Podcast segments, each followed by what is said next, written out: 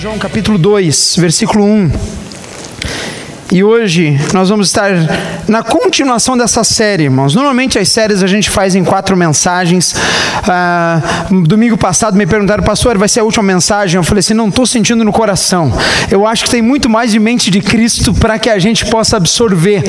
E, e, com certeza eu tenho convicção que hoje vai ser bênção na sua vida. Quantos creem, digam amém? Amém. Amém. Nós estamos nessa série, A Mente de Cristo.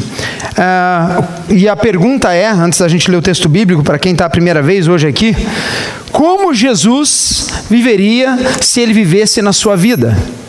Como ele agiria se ele vivesse literalmente a sua vida hoje? Se ele tivesse o seu carro, se ele tivesse o seu trabalho, se ele tivesse a sua esposa? Hum? Como Jesus estaria se comportando diante das circunstâncias externas que estão por aí. E nós estamos agora na quinta mensagem desta série, através da luz da palavra, como Jesus agiria no meu lugar. Ele teria as mesmas falas, ele teria a mesma reação, ele teria a mesma postura ou não. E à luz da palavra de Deus, nós temos visto a revelação da palavra do Senhor, para que cada vez mais nós possamos estar sendo representantes de Jesus nesta terra. Amém? Amém. Oh Jesus Cristo. Amém? Amém. Amém.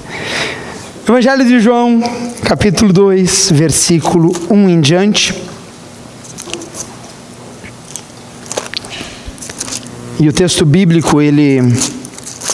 Só pegar aqui. Diz assim, versículo 1, Evangelho de João 2, 1 em diante. No terceiro dia, houve um casamento em Caná da Galileia. A mãe de Jesus estava ali. Jesus e seus discípulos também haviam sido convidados para o casamento. Tendo acabado o vinho, a mãe de Jesus lhe disse: Eles não têm mais vinho. Respondeu-lhe Jesus: Que temos nós em comum, mulher? A minha hora ainda não chegou. Sua mãe disse aos serviçais: Façam tudo o que eles lhes mandaram.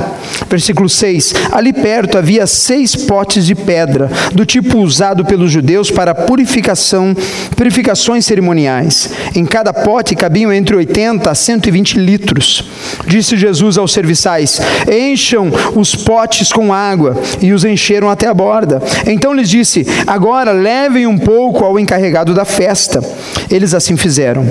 E o encarregado da festa provou a água que fora transformada em vinho, sem saber de onde este viera, embora os soubessem que os serviçais que haviam tirado a água. Então chamou o noivo e disse: Todos servem primeiro o melhor vinho, e depois que os convidados já beberam bastante, o vinho inferior é servido. Mas você guardou o melhor para agora.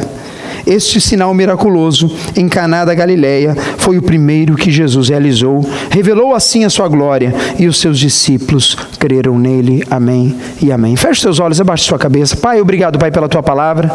Obrigado pela revelação da tua palavra em nós. E Deus, que nesses minutos que vamos estar compartilhando, Deus amado, que o Senhor possa falar ao nosso coração e que nesta, Deus, nesta reunião aqui, Pai, possa ter corações prontos a receber a semente da tua palavra e que a tua vontade vontade seja feita em o nome de Jesus. Amém e amém. Irmãos, primeiro ponto desta pregação de hoje. Olhe bem para mim. Não perca as esperanças. Não perca a esperança. Nós temos visto hoje em dia muita gente desesperançado, muita gente sem a esperança, a expectativa, sem estar animados, sem estar com aquela coisa assim: como é que vai ser o teu amanhã? Vai ser bom vai ser joia, vai ser legal. A gente tem encontrado muita gente por aí. Como é que está a tua vida? Ah, tá uma porcaria. E amanhã? Ah, vai ser horrível. Não sei. Estou sofrendo tanto. A gente tem encontrado muitas vezes nós numa situação onde a esperança ela está no grau zero, ground zero, já viu?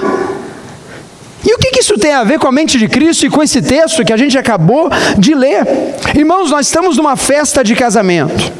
A Bíblia diz assim que Jesus Né? Ele, isso acontece bem no começo do ministério de Jesus.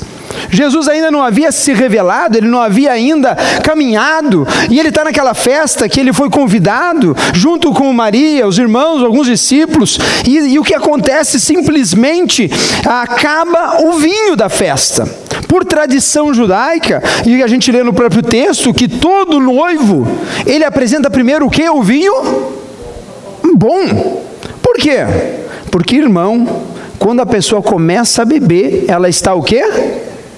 consciente. Depois do segundo copo ou terceiro copo, irmão, se tu botar Guaraná, ele está achando que é vinho. Qualquer coisa vai. Porque não há nada mais horrível do que pessoa já alterada, né? Quantos já viram alguém alterado? Não você, por favor. Quantos já ouviram alguém alterado assim, de, de bebida? É feio, não é? começa a agir do jeito que nunca agiu, começa a falar coisa que nunca falou, começa a se comportar de um jeito que você, quem que é esse? É? Nossa! Tem gente que pensa assim, eu preciso beber para ficar alegre. Meu Deus!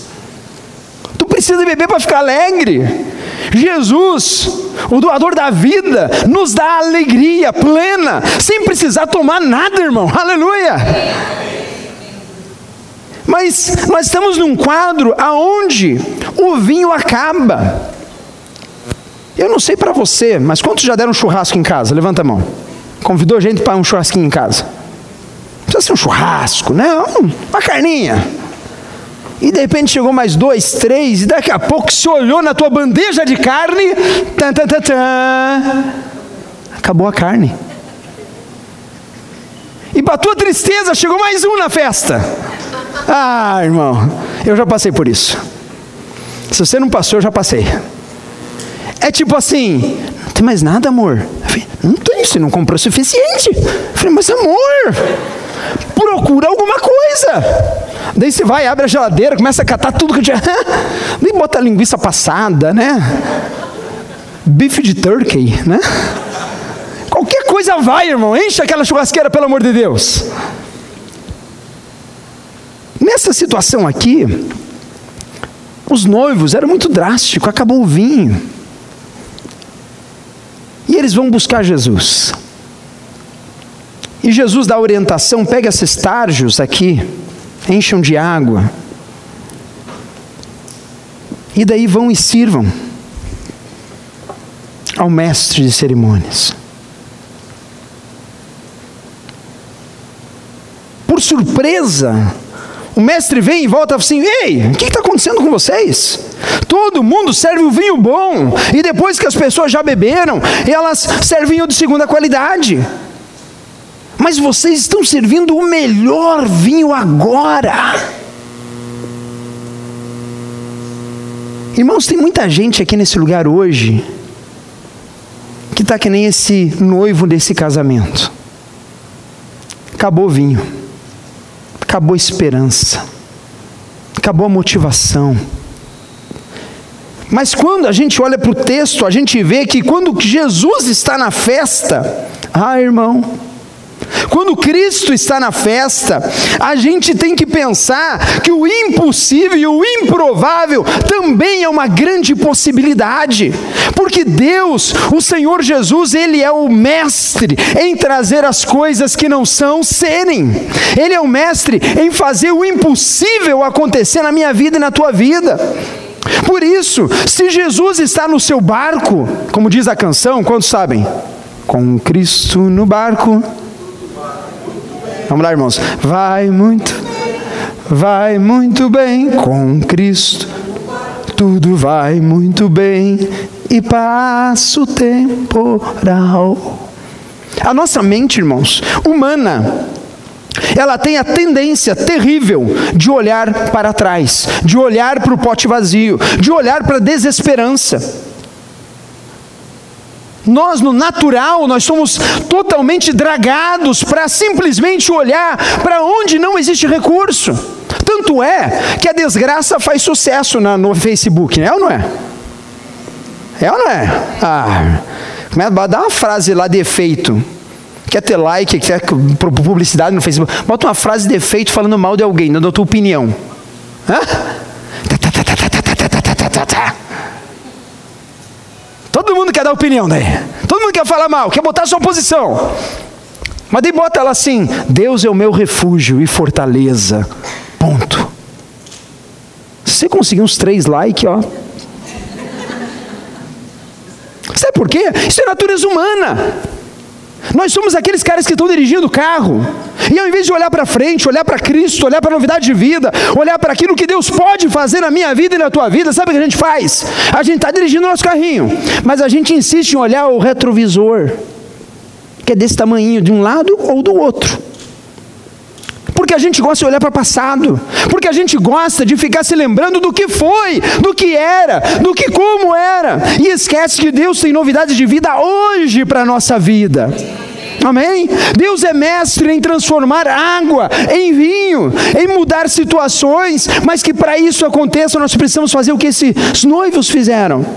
Eles foram até Jesus. Ele, se você veio hoje nessa noite, eu creio que você está vindo até Jesus. Você está vindo no lugar certo. Por quê? Porque aonde a fonte da vida, aonde a palavra de Deus é ministrada, onde o Espírito Santo de Deus trabalha em nós.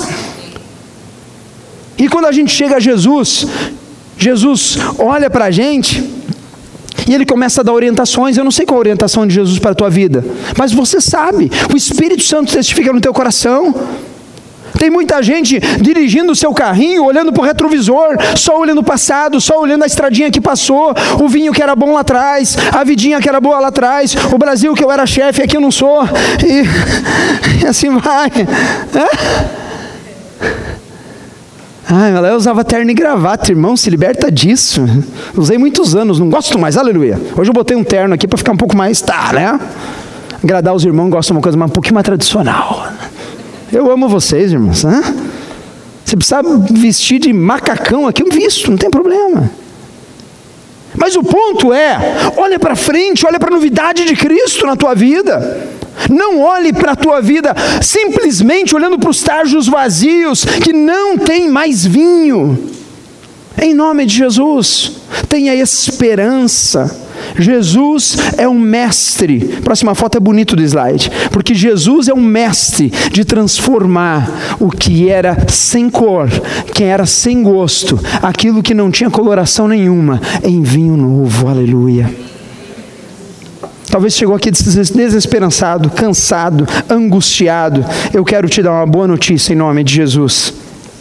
Romanos 15, 13 diz assim: Que o Deus da esperança os encha de toda alegria e paz, por sua confiança em quem?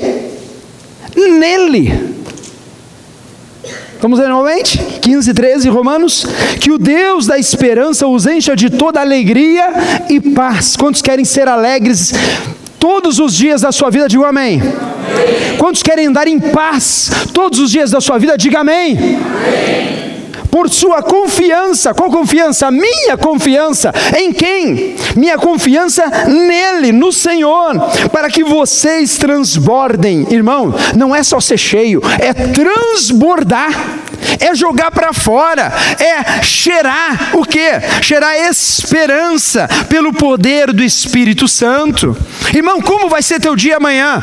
Vai ser uma bênção em nome de Jesus. Quantos vão ter um dia abençoado amanhã? Digam amém. amém. Aleluia. Quantos vão ver milagres do Senhor na sua vida nesta semana? Digam amém. amém. Aleluia. Creia nisso, meu irmão. Sabe por quê? Porque Jesus está nessa parada. Eu não vejo Jesus, mas eu posso sentir. Eu não vejo o Espírito Santo nesse lugar, mas eu posso sentir a doce presença do Espírito Santo de Deus em nós. Tempo, irmãos, da gente viver no sobrenatural de Deus com o totalmente natural da nossa vida. Como é que é isso, pastor? É eu saber que eu vou levantar amanhã, que eu vou trabalhar, que eu vou lutar, mas o Senhor, a minha esperança e a minha confiança está inteiramente no Senhor.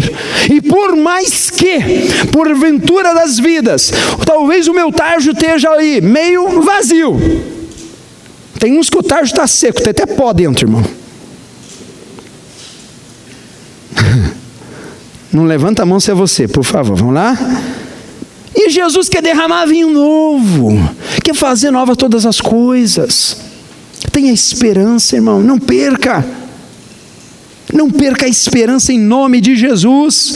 1 Pedro, capítulo 1, versículo 3 diz assim: Bendito seja o Deus e Pai do nosso Senhor Jesus Cristo, conforme a sua grande misericórdia, ele nos regenerou para uma esperança o quê? Viva Irmãos, Deus não morreu na cruz, não te fez novo nascido para você viver se lamentando pelos cantos, não. Deus te fez novo, te fez nova criatura, para que você tenha ousadia nesta vida em nome de Jesus, para que você tenha uma grande esperança viva no teu coração, por meio do que? Por meio da ressurreição de Jesus Cristo dentre os mortos. Irmãos, eu canso de falar isso aqui. O evangelho, ele foi desenhado e ele foi executado, não para que a gente tivesse a melhor mordomia e vida nessa terra, mas para que a gente tivesse a garantia de que, quer no topo da montanha ou quer no baixo do vale, o Senhor está conosco aonde quer que andarmos. Porque é a garantia do Espírito Santo Consolador em nós. Talvez chegou aqui nessa noite, cantou, ouviu a ministração, participou da ceia, teu coração está angustiado por alguma razão. Eu quero, em nome de Jesus, te convidar a ter esperança no Cristo ressurreto, aquele que habita em você. Você é um templo do Espírito Santo de Deus. Deus não habita mais em templos feitos por mãos humanas, mas Ele habita agora em nosso coração. Irmãos, o dia que a gente sai desse lugar, a igreja saiu. A igreja é aqui porque nós estamos reunidos aqui. Olhe para o irmão do seu lado e falei: Tu é um templo bonito do Espírito Santo de Deus. Declare para ele.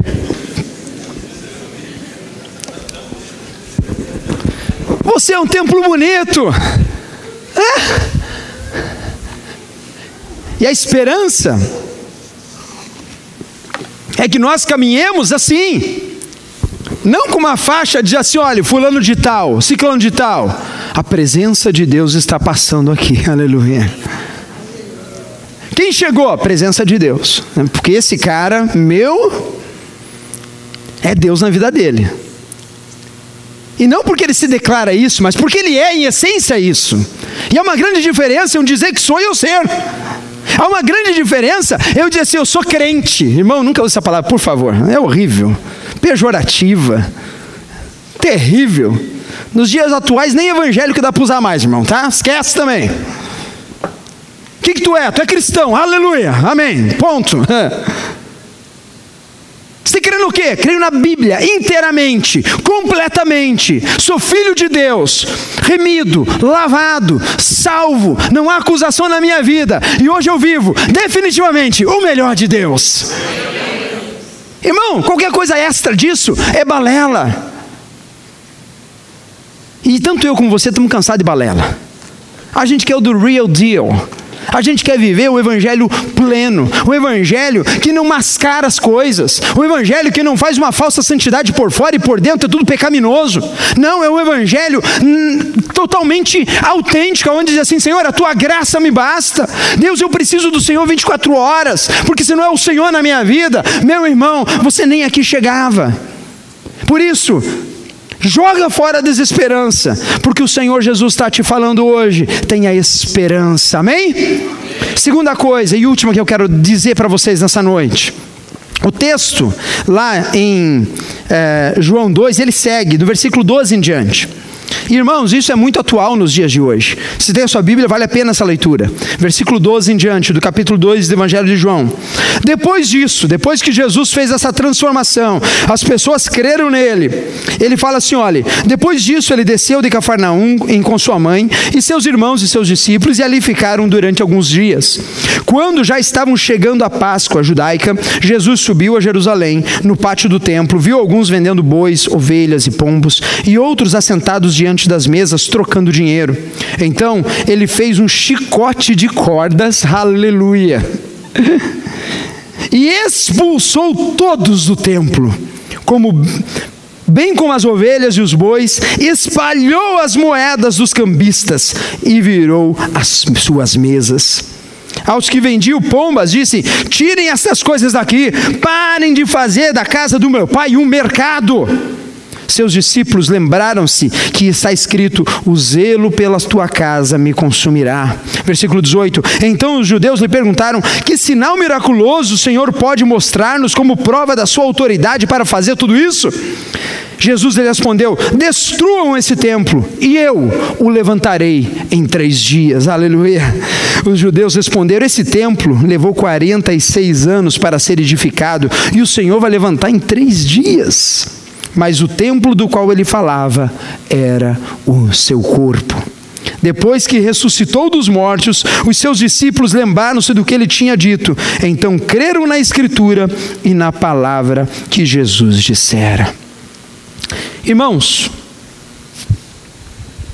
isso é talvez tão sério nos dias atuais. Tão sério. Eu botei aqui esse de fato é o templo de São Paulo, réplica do templo de Salomão, e é nesse templo que Jesus estava ali, encontrando uma situação caótica. Pessoas usando o templo de Deus para vender, para negociar, usando o templo de Deus para simplesmente faturar, usando o templo de Deus como local de business. Hã? Business. E talvez, se a gente não ouvir a Deus, a gente pode começar a olhar um monte de exemplo por aí, e eu poderia, fora do Espírito, começar a dar um monte de exemplo. Mas eu me nego a fazer isso. Sabe por quê? Porque aquilo que Deus tem para nós hoje aqui é muito maior do que falar mal dos outros.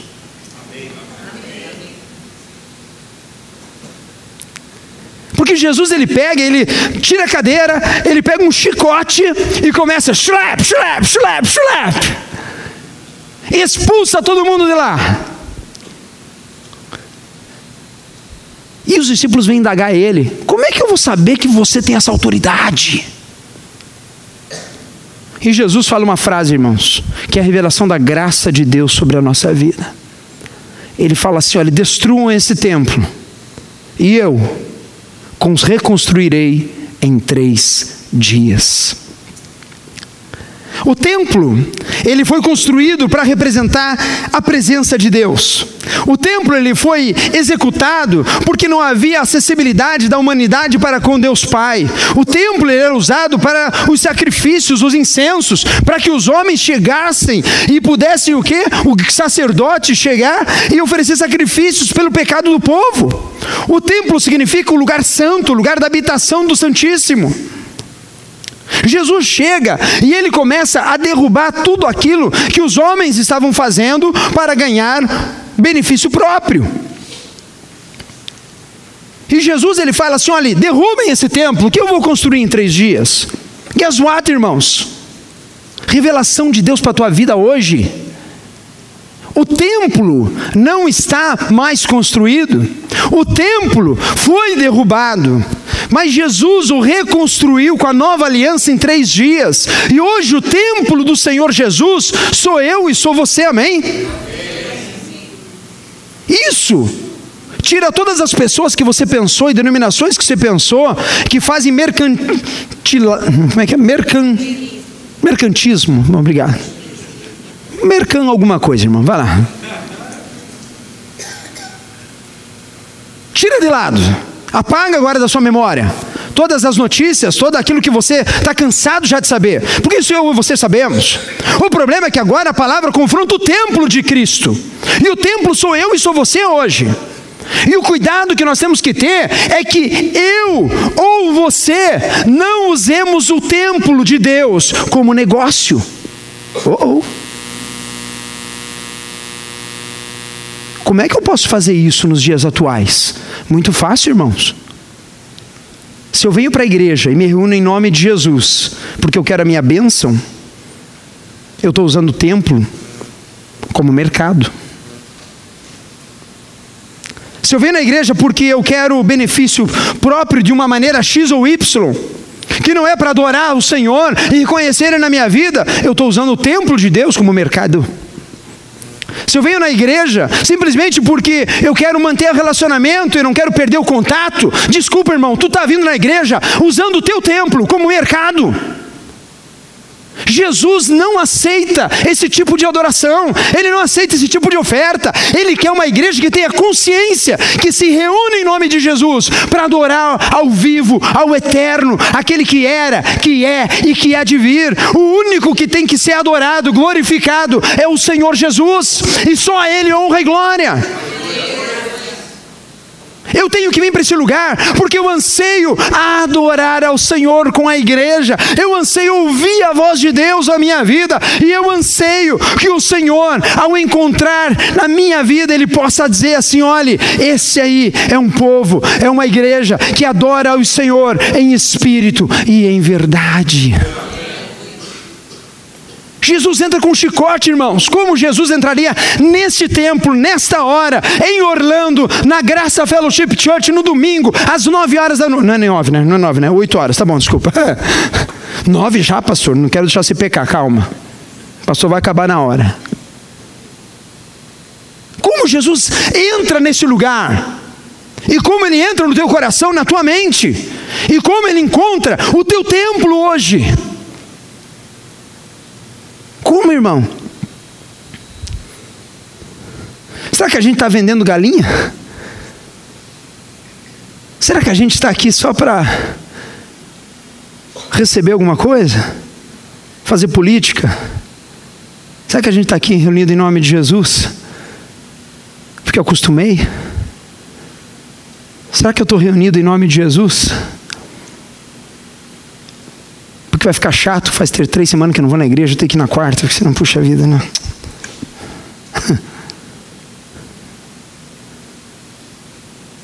Jesus olha para a nossa vida hoje com graça e misericórdia, com o templo reconstruído. E Jesus que está naquela foto ali derrubando barraquinha, tudo quanto é lado. Ele é o Jesus que muito pouco tempo depois morreu na cruz do Calvário sofreu por mim e por você, derramou sangue na cruz. E o ministério dele, que é de reunir a humanidade com Deus Pai, ele olha e ele fala assim: está consumado. Agora você pode ter esperança. Agora você pode dizer assim: porque ele vive, eu posso crer no amanhã. Porque ele vive, temor não há. E Deus, eu sei, Jesus, eu sei que a minha vida ela está nas mãos do Senhor que vivo está. Como o Senhor vai destruir o que foi levantado em 46 anos, em três dias? Ele o fez, irmãos, há dois mil anos atrás, na cruz do Calvário, para que eu e você hoje estivéssemos aqui neste lugar, templos do Espírito Santo de Deus, com a revelação da graça na nossa vida, e pudéssemos dizer assim: Senhor, o Senhor é que me dá vida. Pai, o Senhor é o doador, o Senhor é o digno de honra, o Senhor é o digno de glória. E Pai amado, usa minha vida conforme lhe apraz. Pai querido, que a minha vida, o templo que o Senhor fez em mim, a habitação do Senhor em mim, que ele possa ser a expressão máxima do teu perfume em Orlando, na Flórida. E Deus, que eu possa fazer da igreja com que eu congrego e com que eu trabalho, ela possa ser a referência de pessoas que proclamam o nome de Jesus Cristo. Irmãos, o que mais me encanta no projeto da nossa igreja aqui local é que nós não estamos copiando nada, mas nós estamos fazendo aquilo que Deus tem mandado fazer. Eu lembro de alguns irmãos que chegam para mim e falam, pastor, eu sou católico. Eu falei, joia, irmão, legal, show de bola, né? Tu crê na Bíblia? Creio. Glória a Deus. Gosto de vir aqui, eu, sinto a presença de Deus. Falei, continua sendo católico, continua vindo. Vem receber a palavra, caminha na fé, sabe por quê? Porque nos céus não vai ter católico, não vai ter batista, não vai ter presbiteriano, não vai ter gracense, né? Nem cheio de graça, nem com falta de graça. No céu vai ter remidos, lavados pelo sangue do Cordeiro, aqueles que foram um dia marcados pelo sangue de Jesus, aleluia! Amém!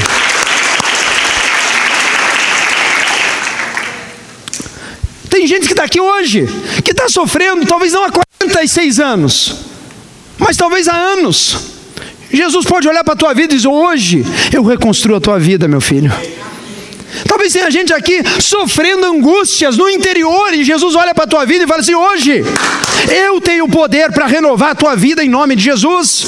Eu tenho poder para fazer vinho novo na tua vida em nome de Jesus. Basta você crer. Basta você crer para ser sal dessa terra e luz desse mundo. Porque Jesus, um pouquinho para frente, no capítulo 10, ele fala assim: ó, o ladrão ele vem apenas para furtar, matar e destruir. Mas eu vim, eu, Jesus, eu vim para que você tenha vida e vida em abundância. Irmão, isso aqui é evangelho. Isso aqui é o evangelho.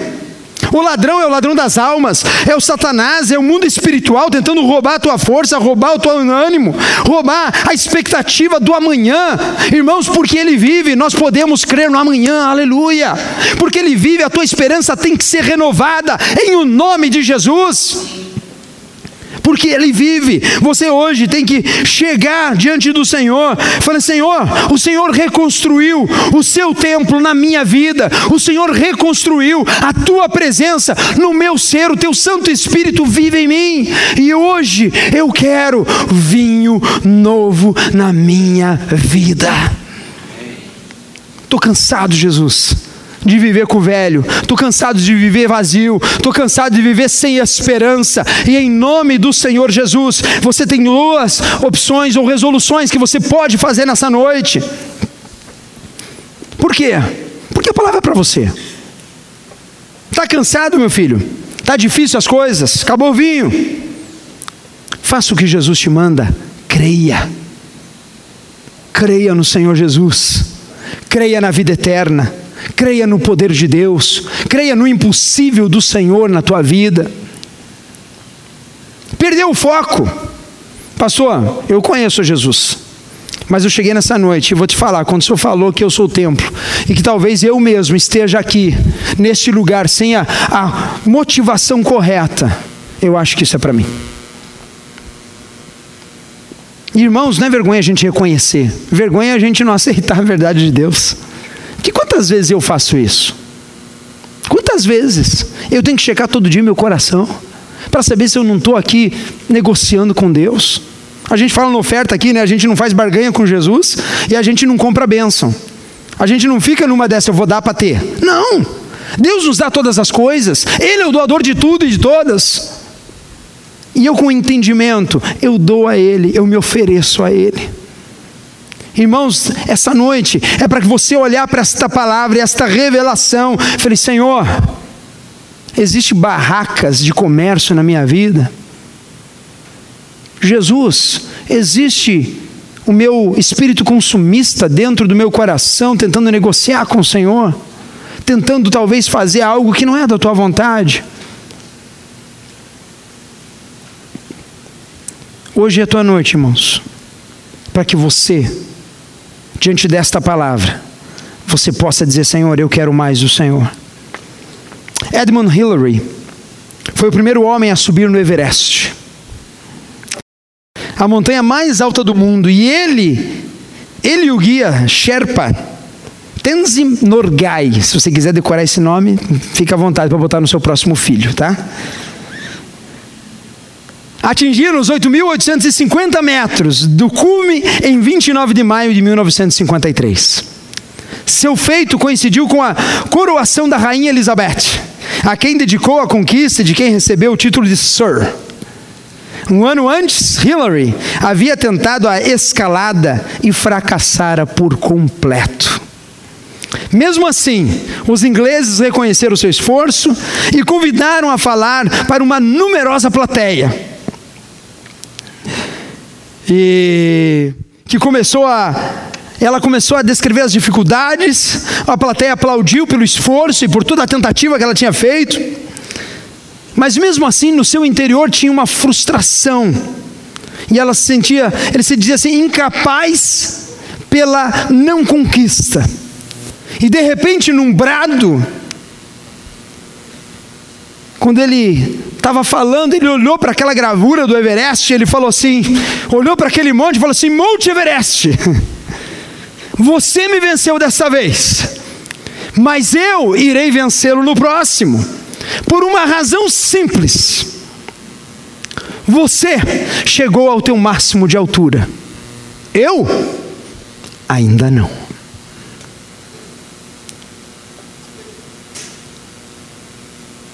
Deus tem trabalhado em nós, irmãos. Deus tem feito em nós, irmãos. Deus tem construído em nós, irmãos.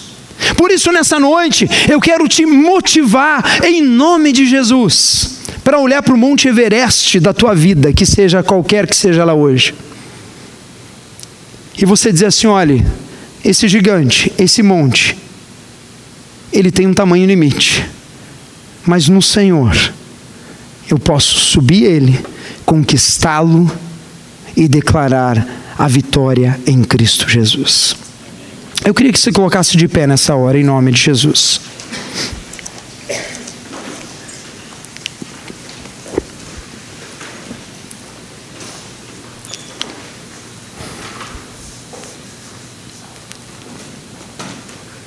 Eu queria que você fechasse os seus olhos por um momento.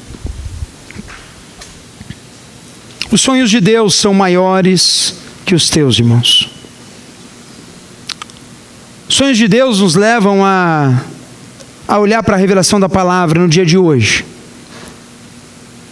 e falar: Senhor, talvez eu esteja vazio nessa noite, vazio, e o meu cálice, Deus amado, o meu botijão aqui, Deus não tem mais gasolina para caminhar.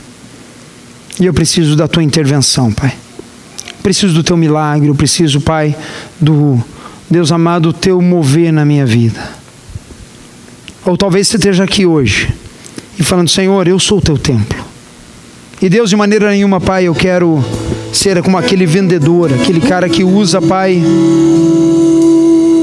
Pai, a tua palavra usa, Deus amado, o Senhor como amuleto de nada, só para ter interesse no meu próprio eu, mas eu quero, Pai, expressar, Deus amado, a tua graça na minha vida. Eu queria que se você é uma dessas pessoas, que você levantasse a mão onde você está, em nome de Jesus. Nós vamos estar orando agora.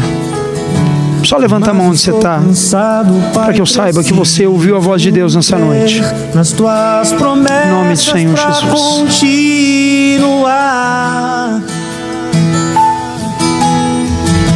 Eu sei que me livraste das acusações, mas estou cansado de chorar.